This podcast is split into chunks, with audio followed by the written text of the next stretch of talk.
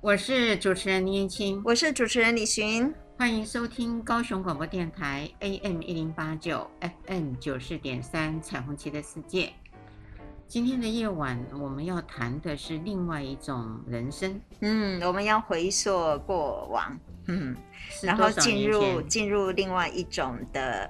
呃，似梦似真的一种虚幻的人生。嗯、十年前了，二零一二年的一部，我们今天要来谈一部那个时候的电影。嗯嗯，嗯这部电影其实呃是真人真事。是的，是的。虽然说我们说是另外一种人生，这不真的是真人真事所改编出来的一个电影。那我其实上我觉得，在我教学当中，他扮演了一个非常非常重要的一个角色，是因为我上的课他们都跟性。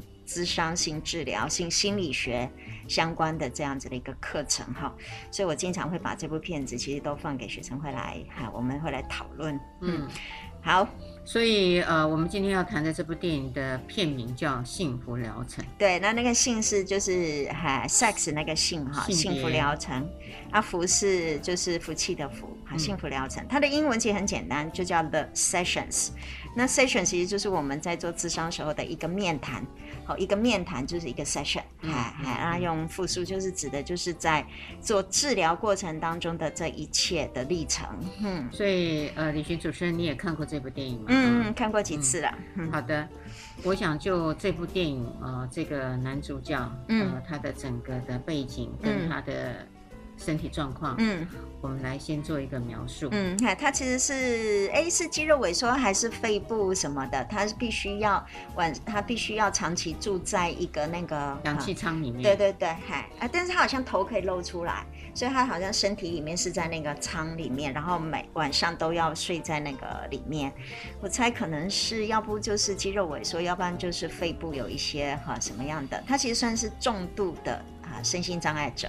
嗯，他离开那个舱呢，是有一定的时间限制，对对对对，不能离开太久。对，很像我们充电器哈，他只能那边充电哈，然后好像只能出来一两个小时这样子。嗯嗯，他非常上进，因为他虽然有这样子的残疾，嗯，可是他一样呃完成了他的学业。对。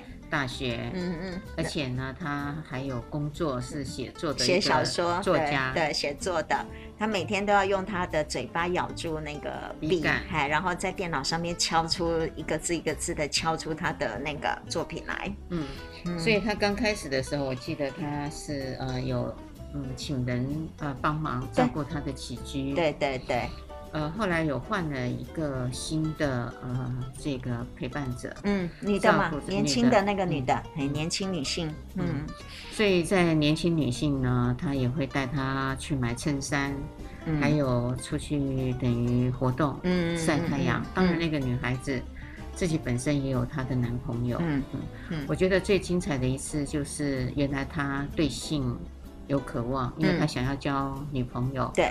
而且他也很想尝试，呃，一般人可以尝试的性爱，嗯，可是他一直都没有那样的机会，对，有存在很多的呃欲求啦，是是有很多欲望啦，可是可能对于身边周遭的人来说，其实他就像一个让他活着就已经很伟大的一件事情了，他们其实身边周遭上包含着他的这一些所谓的私人的。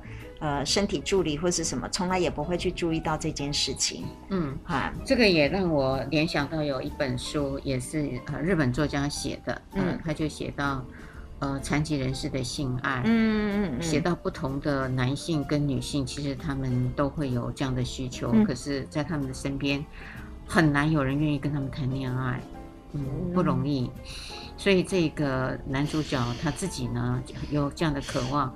我记得有一次，呃，他就带他去做这个等于，嗯，公园的这个地方，然后有一次的野餐，是不是跟她男朋友在旁边野餐，嗯、然后她在旁边，他比较照顾她的这个老板呢、啊，就是、对对对对对，比较照顾她的需要，嗯，嗨，所以她的男朋友呢，因为他觉得他自己可以自理，嗯，就没有太去呃做任任何的另外的帮忙，嗯嗯嗯。嗯嗯嗯然后在这个过程呢，呃，这个铁会人呢，他自己也知道，呃，男朋友其实是有点生气的，因为被冷落了。嗯哼。那当然这一幕呢，后来因为他觉得他照顾得很好，而且都是面带微笑，这个男主角就露出了他的欲望，很清楚的告诉了这个女孩子，说他很爱她，嗯，然后呃，请她可以嫁给他吗？嗯，然后那女孩子听到的时候，其实她呃那个心情，你寻你觉得是什么呢？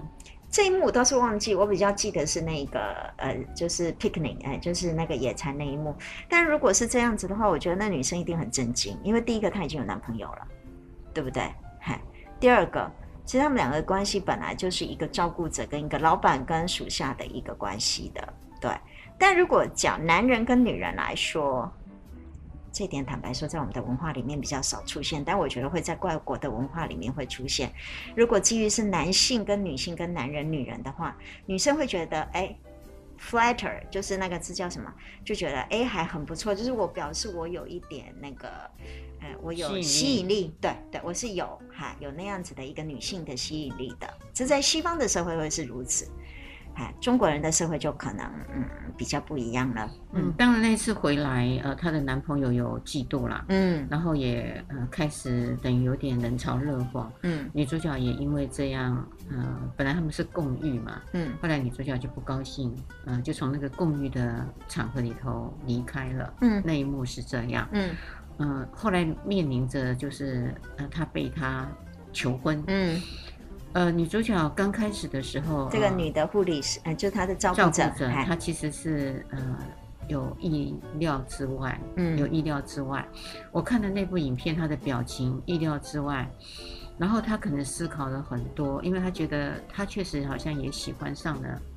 这一位雇主，嗯，他有喜欢。我记得他好像是大学生还是什么？我记得他定金发嘛，哈他是大学生，大学生嘛，还对。然后一方面，我觉得他考虑的是他的学业，嗯，还有一方面就觉得，呃，这个雇主呢，他有喜欢，可是他要在后面的婚姻里面，他要一辈子都照顾这个人，那那个理智是上来的，对，所以他就呃没有说话，呃，他沉默着没有说话，没有说好。也没有说不好，嗯，可是呢，隔天他就辞职了，辞职了，嗯，辞职了，辞职了以后呢，对这个铁会人这位先生呢，嗯，男主角。有造成很大的打击，他觉得他好像是，呃，没有条件像一般的人，呃，可以得到这样子的情爱，是。是不可以的，是，所以他很懊恼，他觉得，哎，他好不容易第一次开口，嗯，结果对方。嗯，就不见了。对，拒绝了，嗯、拒绝了，所以他就好灰心哦。嗯、他就回到了那个教堂里。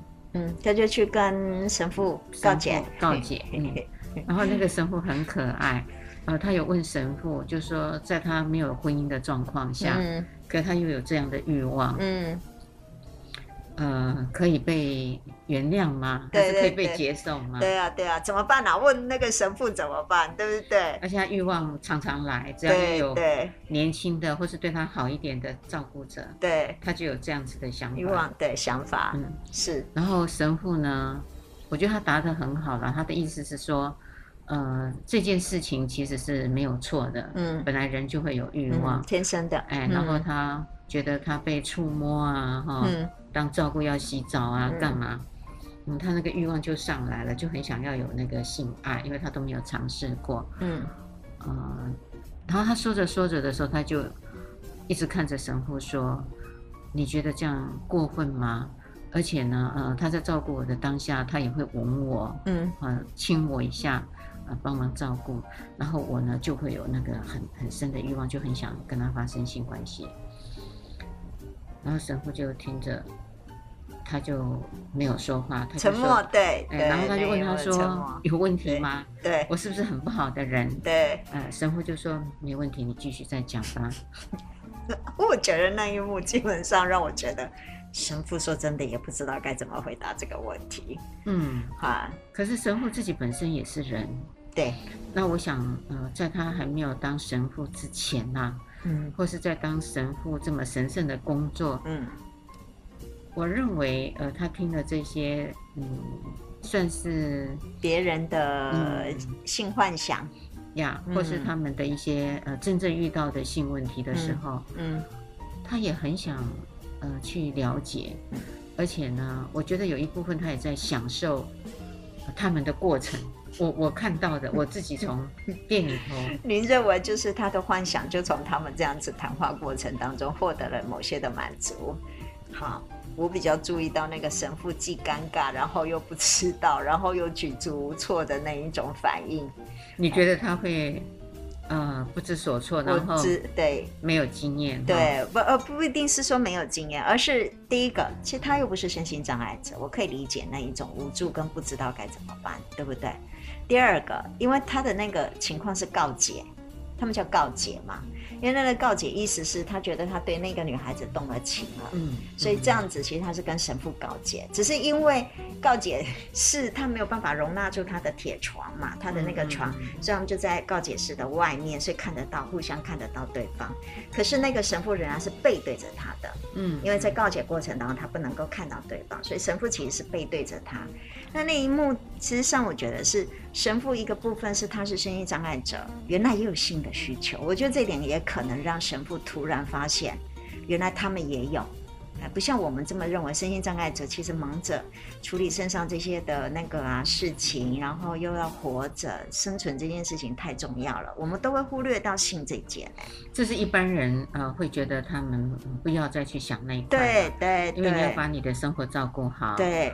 也把你的身体照顾好是很重要的。如果你还有这块的需求，是多余了。对，而且可能会影响到你的身体健康。嗯哼，因为你呃欲不可求，嗯，那你就会一直深陷在那个苦恼跟困境中。嗯我一个部分我也觉得神父其实那个地方也认为他有点惊讶，是原来他躺在床上，慢慢在萎缩当中，原来性这件事情没有萎缩的，你知道？我觉得那个那个状态让我觉得他的他的那个那个反应既尴尬，然后又举足无措，可是又很惊讶又震惊。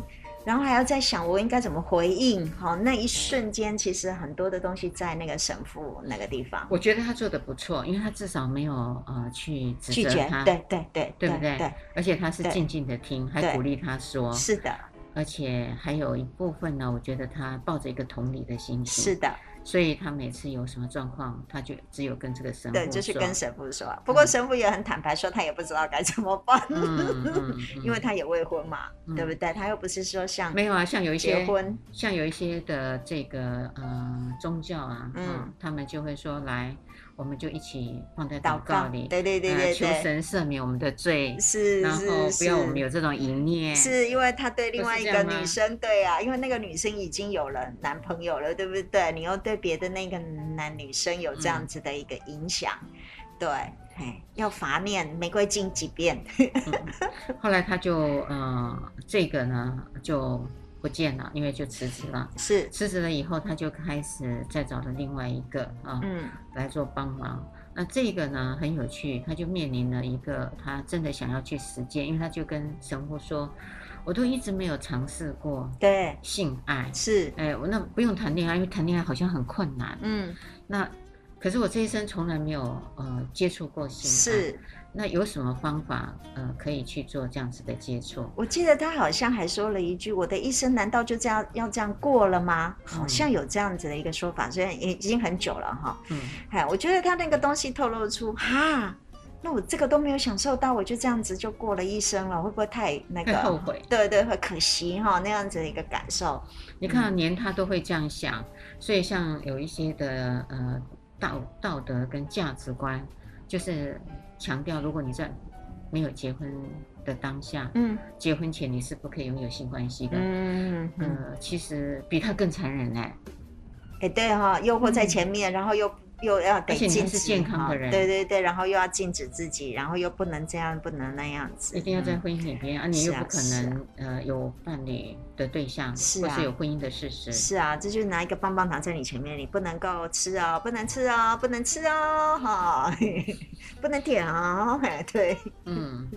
所以他后来会去找性代理人这个词，你要不要做跟大家做解释？OK，好，那个不知道我们这段有没有时间哈？其实上我觉得这是一个很重要的一个概念，在做性治疗或者是性咨商，其实这是美国的一套整个呃，其实我觉得它应该要跟心理学界其实也有点相关联。所谓的代理 surrogate 这个字，其实上是从代理孕母来的，我们大部分都会从代理孕母这么说，所以它是 surrogate 指的是一个替代的一个概念，那它必须是一个替代的一个身体。那所以呢，他的所谓的性代理人指的是说，这个人专门在性治疗当中取代了一个伴侣的一个角色，那所以他就是一个代理人的一个功能。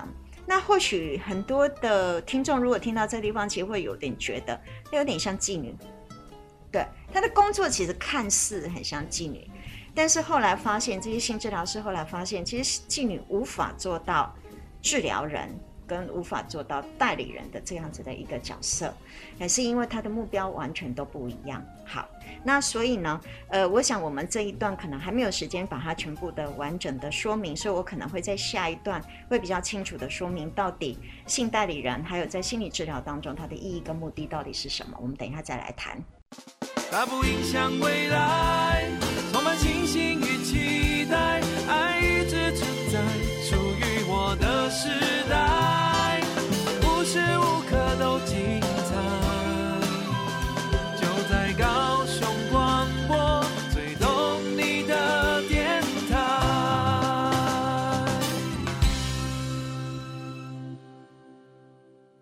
我是主持人倪燕青，我是主持人李寻，欢迎收听高雄广播电台 AM 一零八九 FM 九四点三彩虹旗的世界。刚刚我们在解释什么是性代理人。嗯，是的，我们今天晚上其实是在谈一部很老很老以前十年前的电影，叫做《幸福疗程》，叫《The Sessions》。那其中一个我非常喜欢的一个呃女演员叫海伦·杭特。他其实上演这一个角色，大概是从影以来他最大的一个挑战。挑战，但其实他的挑战并不是脱衣服哦，不是这样子哦，而是他其实有很多其他的电影，你会看得到女生其实脱衣服这件事情没什么了不起。可是这一个对他来说最大的挑战是，他要怎么脱，可是又对自己的身体觉得很舒适自在。对，其实这才是他最大的一个挑战，因为大部分我们女生其实对自己身体往往都会有一点不太自在的那种感受，都会觉得我们自己挑剔。所以海伦·杭特其实演这部片，真正最大的困难就在这个地方。而且他这部片其实有很多场景，他都必须要是裸露的，然后也必须可能对，对要面对另外那个男性男主角，然后好像演出就是有上床，甚至有指导这样子的一个意味。好，那他这个角色其实是一个真实的一个角色，他叫做性代理人。那我先说明一下哈，读者不用啊，听者其实听众其实不要被吓到，是因为我们台湾没有这样子的一个角色，但这个角色实际上在呃心理学界其实有被发展出来，我们有另外的一种做法，但在性治疗当中，它另外一个其实是一个很有趣的一个历史的发展。我先说明一下，surrogate 这个东西是指的是代理孕母。那各位听众应该都会很清楚知道，就是代理孕母的意思就是我生不出来，我找一个人帮我生。嗯，嗨，的意思是这样子。那在治疗当中，在我们做心理治疗或者性治疗，为什么会变成这个样子？是因为我们其实上做心理治疗，很多时候你也知道，我们在在会谈当中，其实会跟个案讨论很多事，然后会个案可能会学会。回去现实生活当中，他可能就要怎么做？去实践。对，譬如说，她跟她的老公或老婆吵架，那我们会在我们的这样子的一个 session 面谈里面，可能去讨论怎么样解决冲突的方法。可是我们觉得发现，绝大部分发现，做的再怎么好，角色扮演再怎么熟练，回到家当一回事。对，然后有的时候因为。对方的反应又不是我们在智商室里面的反应，所以往往其实我们都觉得我们怎么样训练个案，跟怎么样跟个案进行很多长期的会谈。可是个案回到家，就是在我 TA 里面，就回到那个原本有毒的环境里面，他很难会做出像智商里面那样子真相支持的反应。对，所以常常都是让来来回回，来来回回，所以就会觉得常让我们非常的挫折。嗯，所以在西方的治疗师，他们就开始认为。干脆有两派非常激进的两派，有一派像我们 TA 认为，既然父母亲或者是环境是有毒，我把孩子，我把个案带回家，重新让他进在一个没有毒的环境里面，好治疗，那这样效果一定会比较好，所以我们把它移开。所以类似有点像是我们另外给他一个环境，不同的环境。所以你会看到欧美有很多，譬如说疗养院，嗯，好专门治疗毒的、毒瘾的、酒瘾的或什么样的瘾的，这种把它带开，好在那个环境里面是一个我们控制的，让他一边在这个环境重新，嗯，学会，好掌握住他的生命，这是一类。另外第二类的人 是一种就是，哎。干脆找一个治疗师，可能会进到他家里，实地的跟他在一起生活的，对，或者甚至实地指导他怎么样子做的，那这是代理人的那样子的一个概念。所以在做性治疗当中，他们就在思考，是不是可以找一个，因为他性生活不美满，我们是不是可以找一个教他怎么样子从事性行为的这样子的一个代理？那或许你会觉得很怪异，为什么需要找一个人？其实上，能够完成一个性行为，其实它是需要非常复杂、千百种很细致、很细腻的东西。好，比如说沟通、说话，甚至我们身上的味道，好，穿着打扮，怎么样设定好？好，譬如说性交的过程，前面、中间、后面，这个整个其实上是一个非常非常复杂的一个过程。所以他们就心想。那我怎么样教会这些？尤其是男性有很多早泄，或是阳痿这样子的现象，其实它是很好，很蛮容易处理的。那我是不是找一个只要教会他做这样性行为的人就好？好喽，那所以他们又分成两派，一派就是治疗师到他家里，然后让他跟他的好伴侣发生性行为，那他们在旁边进行指导。可是你也知道，这下子就花会花了。因为有另外一个人在旁边，怎么可能做得成？所以第二类的人，他们就找其他的另外一个角色陪他完成这个性行为。所以当然第一个会被选的是什么？妓女嘛，哎，妓女就会被挑进来，因为他们本来就从事这个行业。所以刚开始的时候，其实这些妓女们参与这样的性治疗有一段时期。可是您觉得妓女可以做啊？对的，你也要做。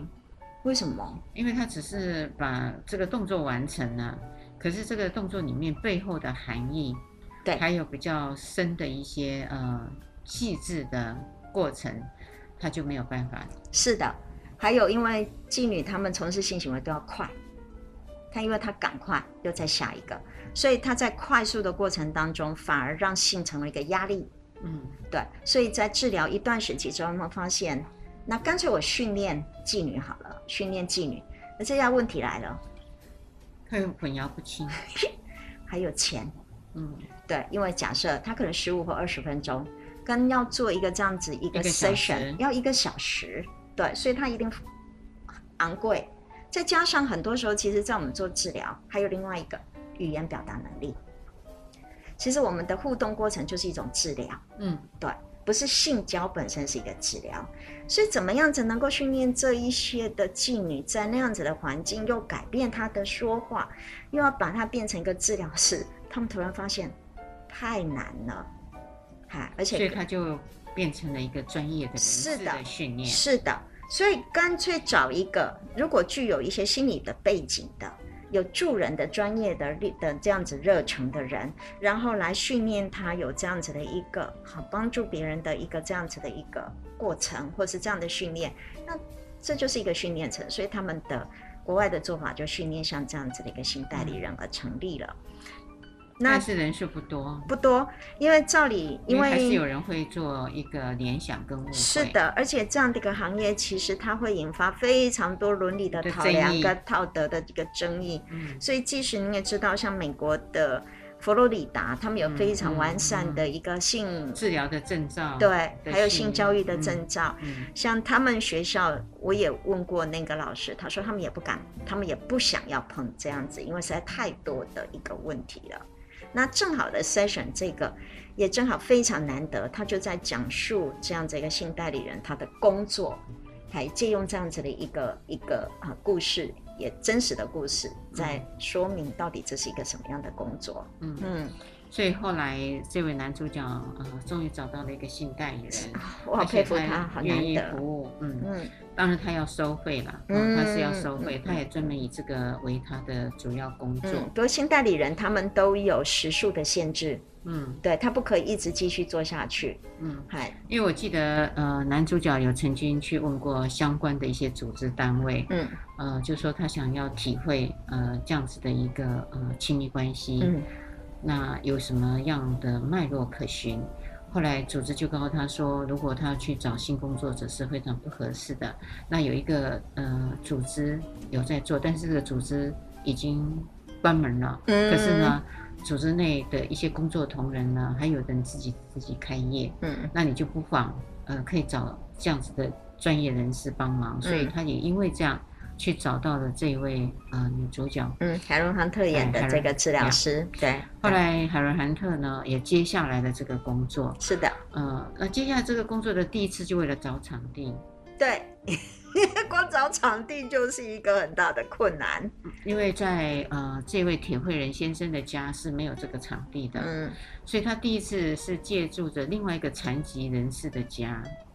是一个女性的残疾人士，她愿意出借，嗯，她自己的呃这个卧房，是不是坐轮椅的那一对夫妻？是不是？哦，OK，好好好，嗯，没错，坐轮椅的哈。嗯，然后在那一次呢，刚开始呃。他第，因为他也从来没看过女人的同体，真的，他完全没看过。他第一次他看到女生在他面前直接脱衣服，嗯，裸体他没有见过，就已经不行了。嗯，所以他第一次，呃呃，当然他第一次没有那么快脱衣服，他先跟他聊天，嗯，培养卸下他的紧张跟防卫，呃，就做了一些呃平常的家常话语。去缓和他的心情，嗯，然后接下来呢，呃，当然呢，他就开始，呃，帮他要脱衣服，嗯，呃，他都很害怕，很害怕，然后还有他也不太知道他可以怎么脱，对，所以他会疼痛，对，呃，他就告诉他说，好，我知道你会疼痛的地方，所以我会轻柔帮他脱，他就第一次也被别人脱衣服，嗯哼，嗯，这是我印象中的，嗯，然后他帮他脱完衣服，他其实还没有自己先脱。然后就去抚摸他的身体的感觉，嗯，嗯，就触觉先开始，嗯、这叫我们感官专注的那个历程的训练，对训练。然后就开始摸摸摸，然后他也觉得也很新鲜、很特别，因为没有，呃，洗澡是一回事，兴奋，超级兴奋的。你想想看，他等那么久了，嗯，因为洗澡是一回事，是，可是呢，特意的除了洗澡以外的触摸，这种感觉是不一样的，嗯，所以他那次呢。呃，他就这样触摸，然后也缓和他的情绪。然后他说：“这样子你可以了吗？你有觉得你比较放松吗？”他说：“有。”他说：“好，那我现在就要脱衣服了啊，你可以吗？”嗯，他就说可以啊，他想说他应该可以。然后他正在脱的时候，我就看到他眼睛瞪得很大，就像那个孩子第一次看到自己的父母亲裸体在他们前面的时候。我记得那时候我的小孙女，呃，第一次看到他妈妈脱衣服。嗯。在他面前换衣服那一次，嗯、然后他就眼睛瞪很大，然后就这样哇，很大声，那我们全家就笑到不行，笑到不行，然后就问他说：“你怎么会这么惊讶呢？”嗯、他说：“跟我太不一样了，嗯、什么都很大。”那我们就大笑，那我就心想不能再问下去了。他妈妈等一下都都会出不来，从房间里头都出不来了。嗯，因为那是呃呃除夕呀，要吃年夜饭，是我就跟家人说不能再问了，因为小孩子哈都讲得太 正，那个口无遮拦这种，所以到底怎么样惹恼妈妈，她都不知道。所以我就发现啊、呃，这一位铁慧先生也一样，我觉得他的表情很像这个第一次看到人的同体，而且、嗯、尤其是女性啊、嗯哦，我觉得这也难怪了，因为他从小在他的回忆里面是一个很严格的家庭，嗯嗯嗯，道德很严谨。你想想看，他去找神父啊，他 当然一定有宗教上的信仰，我猜他们神父应该都也是老朋友了哈。对对，后来呃。这个过程，呃，其实他就已经，呃，马上看到人家的胴体就完蛋了。对，就就就射精。对对，我们早泄了。对。然后换成那个女主角压抑了。对对啊。哎，换成她压抑了，因为她想，怎么会这样呢？是的，不过都还没有进行。对，不过这就是他要做的治疗的目的了。没错，没错。对，后来他就呃干脆陪他聊天，那一次就完全聊天，嗯，聊天。那当然就还有第二次啊，因为好像呃他们应该是要进行到第四、第五，他们有约定。是的，哎，就一个疗程就是这样。是的，如果超过了，呃，如果还没有运作好，还是要结束。是的，因为我刚刚说了，因为在做性治疗这种性代理人，他非常重要的伦理就是不能够跟他的个案有长期的关系，那否则因为性关系，他其实很容易会进入到一个情感的关系，会爱上。没错。所以他们大致上，我猜应该都是六八到最多九，可能九次，他就必定一定要结束。哎，他这样关系的，嗯，后来第二次呢，没办法了，因为他总不能老去跟人家借，嗯，呃，也觉得真的不好，不方便。对呀、啊。后来他们就终于找到了旅馆，对，motel。对，哎，那一次还他的好像旁边，我记得好像是两个女人推着他呢，另外一个是他的那个私人的助理帮忙他们找，然后这个海伦杭特演的这个在旁边，哎，所以那个人帮他推着，哎，推着床。那他在找旅馆，嗯嗯嗯，到了一个 motel，然后终于找到了，嗯嗯，然后借的时间很长，嗯，借的时间很长，呃，当然连那个柜台的先生也很好奇，是啊，推着一个床进来，这怎么回事？是就觉得他是要干嘛？对对对对，他而且他不是过夜，嗯，哎，他只要一个钟头到一个半钟头，几个钟头而已，对对对，休息一下而已，那就觉得太奇怪了，对。然后呢，呃，这个推的人呢，又不是在里面。对，推的人在外面。对，推的人在外面等。那个人进去要干嘛？是的，一个人要干嘛？是的，所以他还问那个推的人，我记得是好像墨西哥裔类似的，他们两个在干嘛？对对对，很好奇。嗯嗯。后来呃，这位信代理人呢，第二次来，嗯，第二次来。那来的时候呢，当然他也开始呃重复前面的动作。他这次有比较能适应了，嗯、适应了，那就开始就抚摸他的身体。嗯，呃，那抚摸他的身体的时候，尤其是抚摸到他的生殖器官，嗯，而他也一下子就不行了。是啊，哎，是就什么都不行。是是是是。然后他呃就一直跟他道歉说，看来他是没救了。那个男主角，嗯嗯，对女主角说没救了，嗯，那我们就再来做最后的分解。然后最后一段，对对对，等一下再来说。充满笑声，大声对你说声嗨，将所有烦恼忧愁统统都抛开，千变万化的色彩随着四季更改，热闹的城市都是爱。聆听生活的精彩，就在高雄广播电台。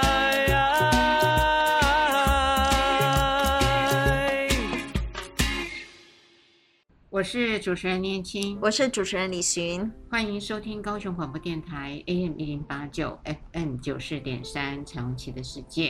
今天谈的是《幸福疗程》里面的剧情，是十年前的电影了，嗯、老电影了。那我们描绘的这么仔细呢，其实是告诉你，一个残障者真的终其一生，有可能没有看过另外一个性别的身体，也可能没有尝试过被抚摸跟性爱。嗯，应该我我觉得可以改一下，有可能，因为现在还有另外一派叫残酷儿。好的，所以也可能就是他一辈子都没有看过他幻想性幻想的那一个样貌，或是他的对象的身体，哈，或是从来没有发生过性行为。因为性这件事情，其实说真的，在对身心障碍者，尤其特别是重度的人来说，对，真的是基本上排除在他的生活之外，只能靠他们的幻想了。嗯嗯。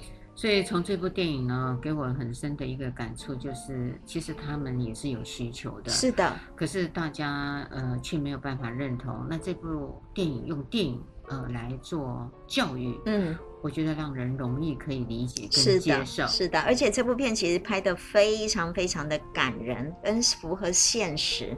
他也没有用非常史诗或是非常怎么样，他是非常平易近人。但是那整个后面的整个演变，还有。其实你会看得到，它并不一定有很强烈的目的性，大家就是很像，就是平铺指数的说明一个身心障碍者，他其实很想要满足他的性幻想的这个过程。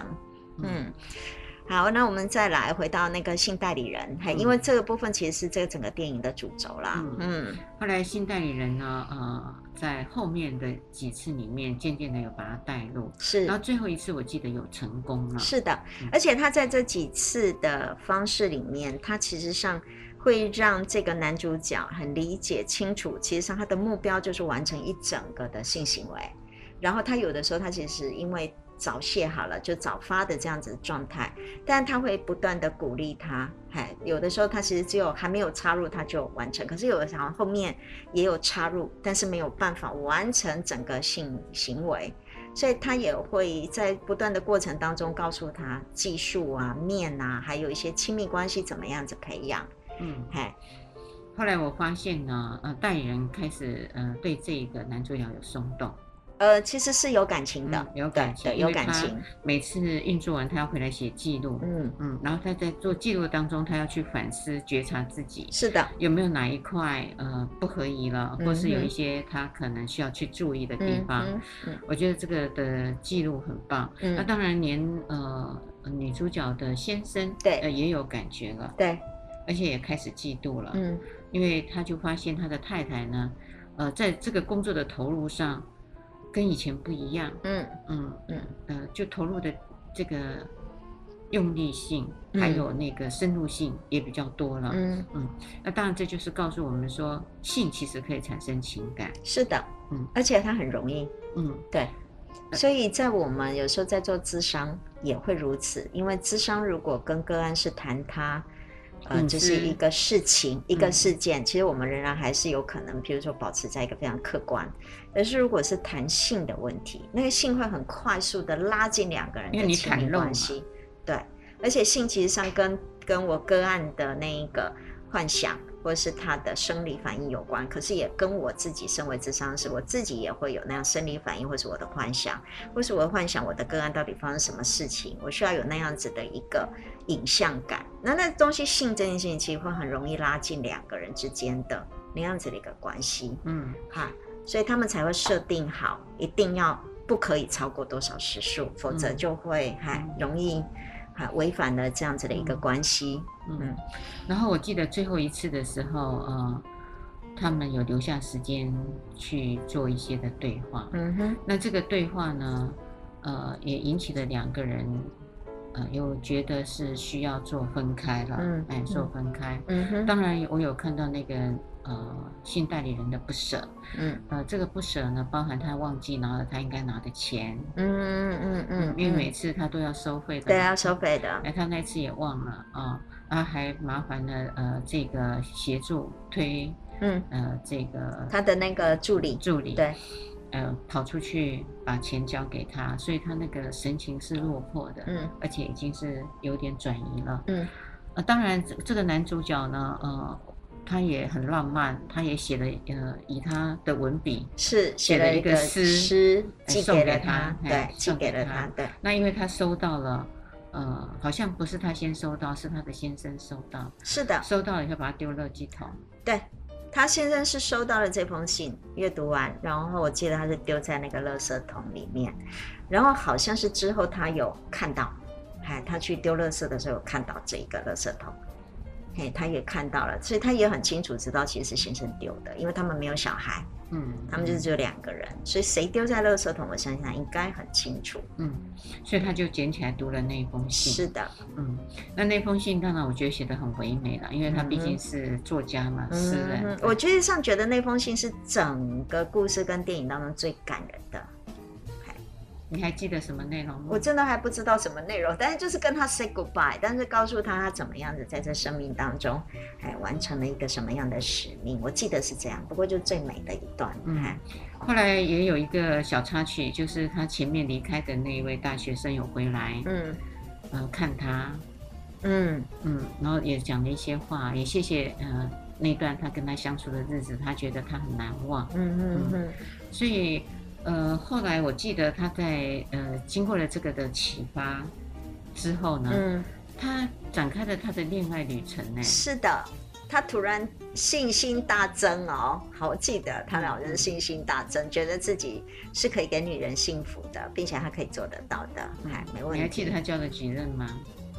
我忘记他交几任了，因为我回去看了一下现实生活，我后来真的很好奇这个人到底是谁，所以我去查了 Google，然后知道，他其实后来也也真的交了几任的女朋友，然后他也真的结婚了呢。嗯，哎，他他真的有就结婚了，有达成他的人生目标。对对，然后照片最后一张是他的丧礼。哎，他死掉的时候他的丧礼，所以那个新代理人就原本他的那个夫妻呀、啊，还有他的都有来参加他的丧礼。对，我看到的照片是这样子的。嗯嗯嗯，所以我们就可以看到，呃，其实性可以产生情感。嗯哼，啊，当然这个情感呢，呃，在刚刚李璇主持人在谈的情况底下。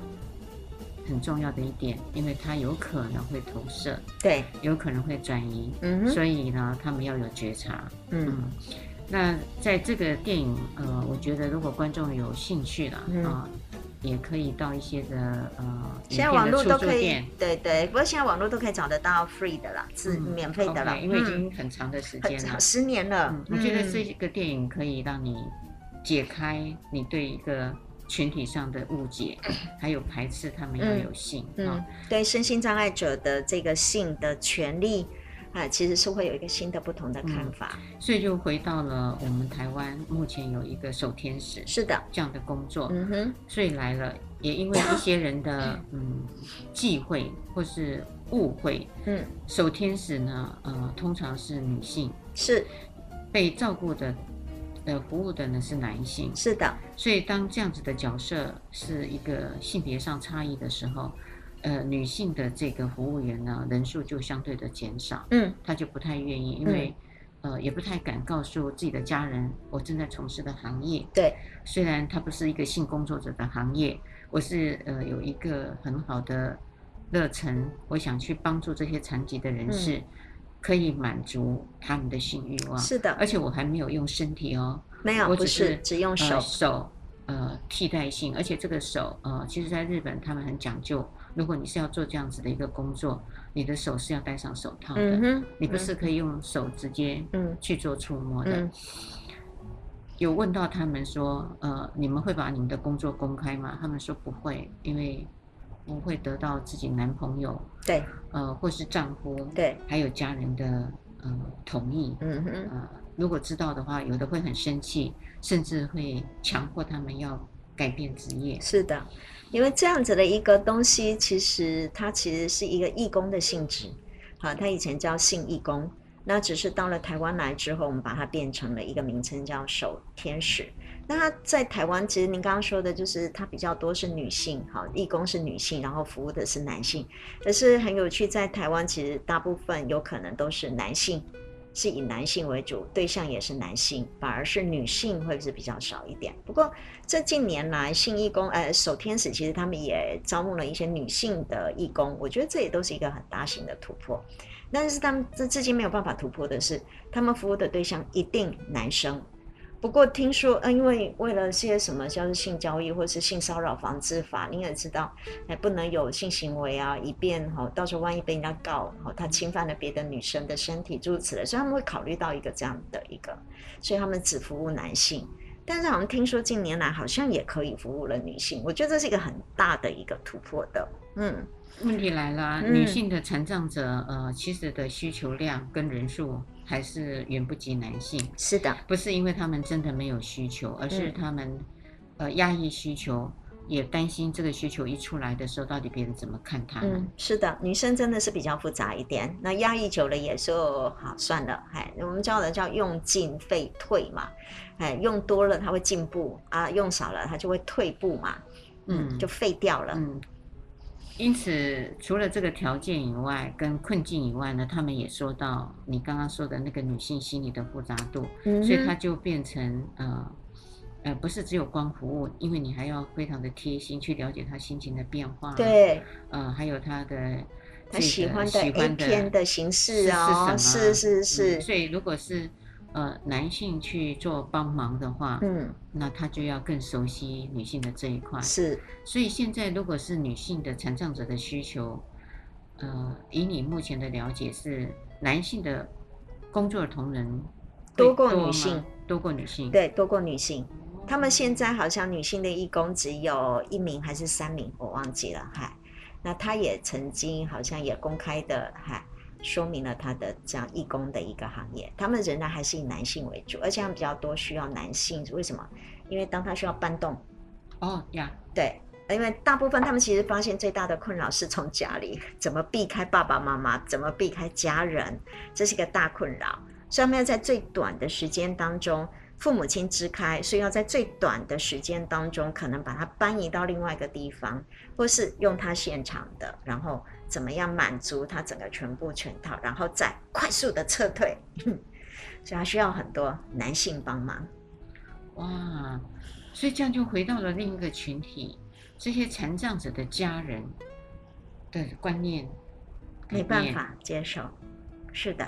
目前他们都没有办法接受吗？都是用我猜应该可能会慢慢对，我猜应该是像我们这样子，一直不断的在伸张他们的哈这样子的权益，才会让这些主要的照顾者其实慢慢会知道自己的孩子其实还是一个人，他不是只有残障者，而且还是一个人。那只要是人都有吃喝拉撒睡跟性的这样子的一个满足，那甚至也要有自我实现的那样子的一个欲望的满足。所以，呃，也可能我们希望，其实上越来越家人会越来越理解，可以理解。那就他们几年前来我们，呃，哎，我就是他们来分享。我知道很多年前，他们其实发现，在这么多的人当中，就有一个是姐姐帮他报名的。那所以他们的服务也都会有限制的，比如说一一辈子只能用个几次，不能够一直不断的使用，因为他们的、哦、对，因为他们的义工人数，还有他们的这整个机构还里面的运作，它其实是有限制的。嗯嗯，所以也有人说。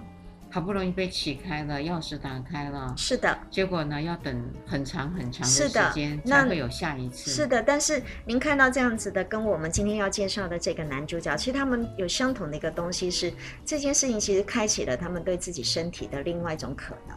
您刚刚说的就是我们电影里面的男主角后来谈的恋爱，自己会去谈恋爱。对，守天使里面也发现了，就是他们这样子做之后，有一有几个，他们其实后来就决定好，不再依赖家里，自己去做，啊，去展现，就是去旅游，然后去做很多自己想做的一些事情，还更为自由了。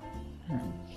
虽然我们对，虽然我们并不觉得说可能性对所有的人都有这样子的一个效果啦，我们不敢这么说，这么啊口气这么大，真的是很大的呀。是的，是就是说自己知道，原来我可以做一个我我本来就连想都不敢想的事情，我竟然可以完成了，其实我的人生就可以开拓很多各式各样的可能性了。我应该可以这么说，因为性是最隐晦、最困难的。嗯。我居然可以在这么困难的事项当中，我突破了。嗯，那应该这一生当中没有其他更困难的事情了。嗯，所以他就觉得自己自信心越来越嗯正向，对，可以突破窠臼了，突破自己所设定下来的那一个哈茧。嗯嗯，这个会比其他的能力呃打开了，我觉得力量是更惊人的哟。嗯，因为那个是因为性的这种东西，其实是从里到外的。对，很多时候我们培养很多的能力，其实是外到里的，外面的。我们需要学会什么东西，我们需要知道什么东西，其实我们是在培养自己外在的一个东西。可是性这件事情，其实它是需要跟人与人之间亲密的接触的，那实际上是触动自己的内在的感情的生理的东西，所以它是从里到外的。嗯，所以李行主持人，你觉得这部电影？如果当成教育片来看，哦，非常，我觉得非常好。不管是什么样子的对象，其实都可以。可能小孩子的话，你需要爸爸妈妈需要多说一点跟解释一点，对。但也可以，我觉得小朋友其实是愿意。哎，如果您好好的给引导，他其实是一个非常好的教育片。很好。嗯，所以麻烦呃听众朋友们，如果你对这一块很难以启齿的话，不妨可以用电影来做帮忙。嗯，是的，是是是。也希望各位听众朋友们还是守住我们每个礼拜天的晚上十点到十一点，高雄广播电台 AM 一零八九，FM 九十点三，彩虹旗的世界，拜拜，拜拜。